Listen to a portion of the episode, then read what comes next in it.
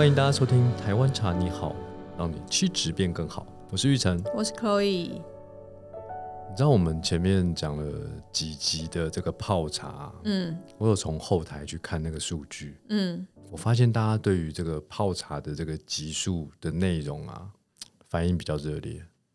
嗯，的确是啊，因为泡茶才是一个更最贴近生活中的事情啊，我决定从这一集开始到后面的五百集，全部都讲泡茶了。也可以啊。你就是跟一些老师很像，什么意思？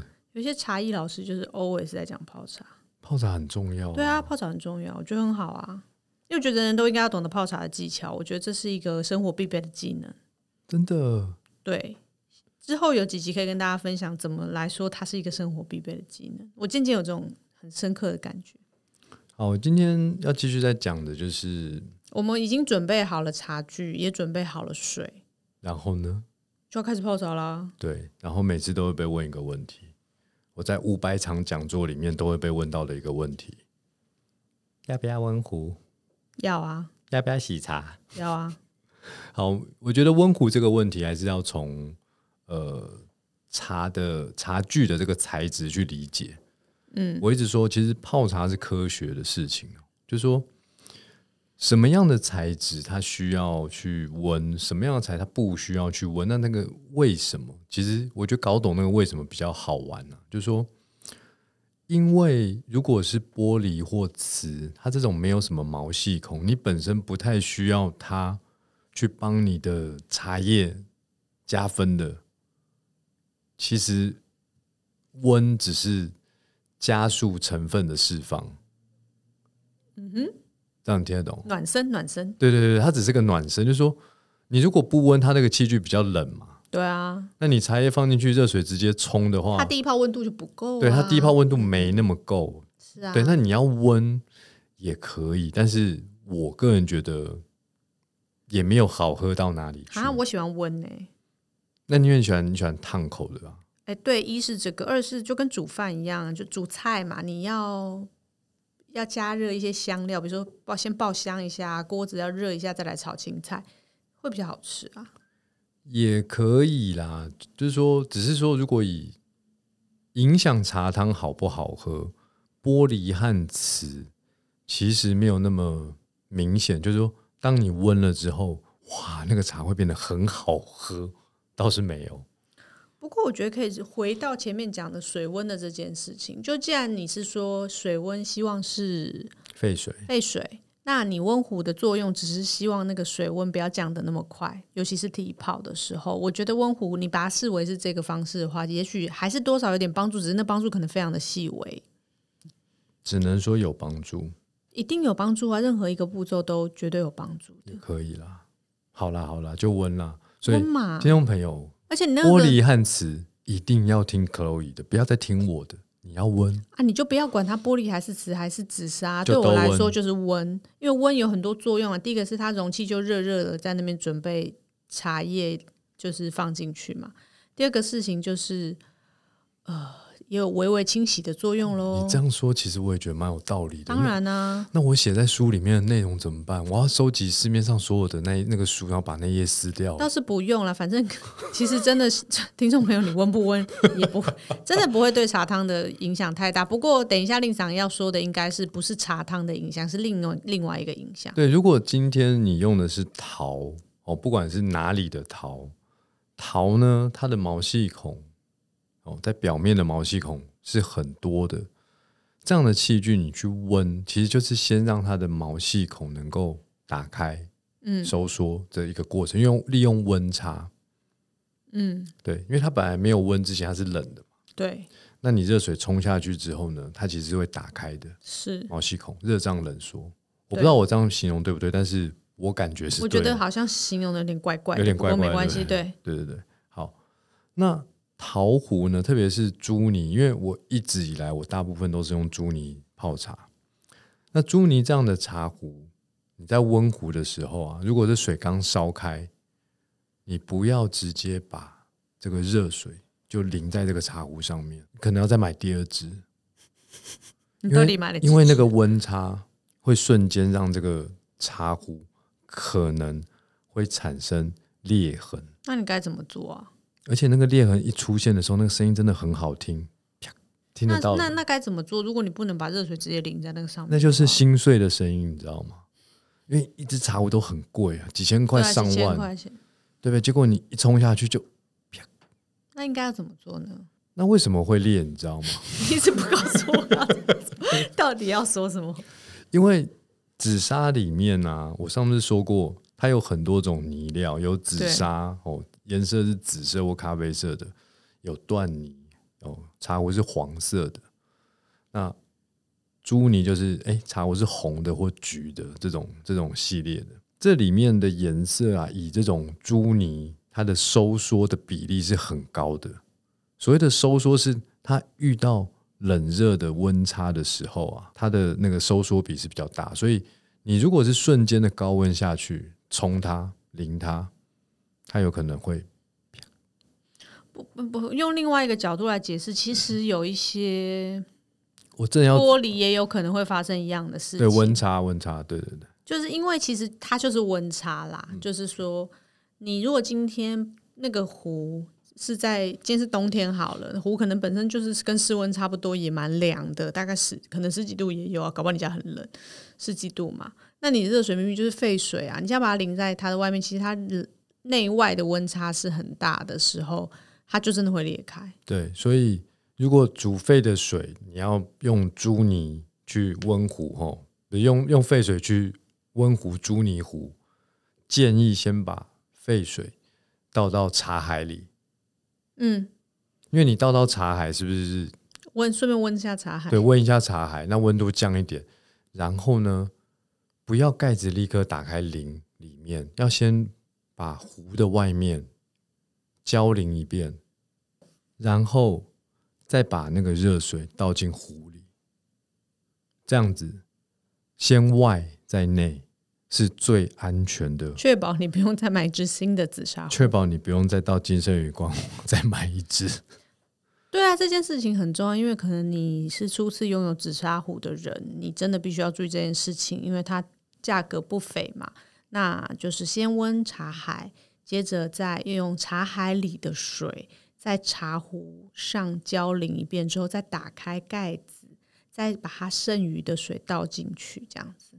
对，如果听众朋友你的茶壶已经发生我说的啪，那怎么办呢？你就继续用吧，因为那条缝在一直使用的过程中，它会越来越大，然后最后可能就就裂开了，就裂开了，对啊对啊，就没办法。有有的时候只会一直有一个缝啦，就就这样。除非你都用降温的水，它那个缝有可能不会再变大，不然如果都是最热的水，那个缝是会越来越大的。嗯，没关系啦，大家只要有听到这一集令上刚刚分享的这个方式的话，应该是不会把紫砂壶弄破。因为我以前有一把，就是因为啪，我舍不得啊，我就继续用。你知道那个缝其实在里面才看得到的，嗯，结果你在泡茶的时候，表面那个缝都会渗出茶水来水来。那也是蛮有趣的对。对对，温壶要很小心，特别是陶壶类的东西。但玻璃因为温差有可能，有可能啊，就就是它的温差可能要更大，它才有可能会裂开，但是不是不会哦，因为玻璃还是会裂开。对对对，玻璃也会啦。对只是玻璃壶相对的价格比较没有那么美丽，所以就是 大家要注意你的紫砂壶，要好好的保护它。温壶这个动作是不可以省，然后它的动作一定要照着刚刚令赏分享的步骤。对，然后再来就是也最常被问到的一个问题，就是要不要洗茶？哦，这个问题真的是大在问。我觉得可以说一定不要洗的，就是香片，就是茉莉。哦，因为香片这种茶呢，它基本上是让茶叶去吸附鲜花的味道，所以这样的茶，你如果去洗茶之后，其实你就把它的香味洗掉了一大半了。那有一些茶是可以洗的，为什么？因为它的味道是茶叶本身自带的嗯，哦，不管是它的品种香吼，或者是烘焙香，你洗也不至于一下子就把很多味道洗掉。所以就是除了熏熏花进去熏的香味之外，不要洗茶，其他的都可以洗啊。对，那我觉得洗茶是可以洗的，但是洗多久就蛮重要的。你如果是洗像我们台湾茶鸟平均一集的这个集数的分钟，那就不要洗了，太久了。我帮大家翻译一下，好，令场意思是说洗茶不要洗太久，但一般来说，洗茶就是水倒进去，盖子盖起来，马上倒掉，就一立刻要倒出来。它其实有点像是涮过，就是肉片都还没熟的那个涮一下就就等于洗好了。因为洗茶就像刚刚花茶类似的概念，花茶因为它的香气是茶叶吸附鲜花嘛，它本身茶叶没有自带那么多香味，你洗。很多香气就被洗掉。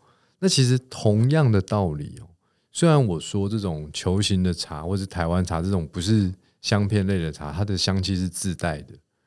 但是你如果洗久了，你又把那泡，你又把那泡倒掉，是不是有可能很多香气也没了？是啊，没有错啊。因为第一泡茶通常是最重最主要带有的是香味嘛。对，所以洗茶就是过水就好，真的要很快速哦。我举个例子哦，什么叫过水？如果这个茶叶量啊，你是投放铺平你器具的底部，你的水啊，真的不用加到最满，就盖过茶叶就可以。对，盖过茶叶，其实水就可以把它倒掉。因为洗澡的时候，你就算要放洗澡水，你也不用盖到头，你就盖到头顶也够多了吧？对啊，就是真的不能放那么多水，热水盖过茶叶就可以停了，不用一定要坚持那个把那个壶住满。对，不需要。盖过茶叶，然后快速的把茶汤倒出来，对，然后倒掉。这个是讲茶叶的情况下，那也有很多人会问我说：“那茶包要不要洗？”我是个人是觉得，因为茶包它通常的茶叶量比较少，嗯，相对来说它的香气啊、浓度啊就没有那么多茶叶量可以去释放的时候，先不要洗。怕你洗了之后，你可能会觉得这茶包怎么味道不够？哦，那那那这就这样子就会延伸到一个问题，就是说洗茶到底是洗什么啊？是洗对吧？很多人问这个问题嘛，洗茶到底洗什么呢？罪孽。那你可能要洗久一点。罪孽你怎么知道这个茶没有罪呢？但的确就是大家都会问说“洗茶”“洗茶”这个词是很常听到，但洗茶到底在洗什么啊？茶叶在从采收哦，从它还在茶园采收之后，它其实有大部分的时间都是暴露在空气中的。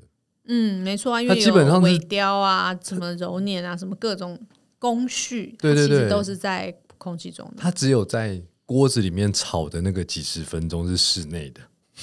嗯哼。就是封闭的啦，不要说室内。然后最后装成了呃大包装的真空袋，或者是小包装的真空袋，才是在隔绝空气。对。那你知道空气中有什么吗？灰尘啊，看不到的啊。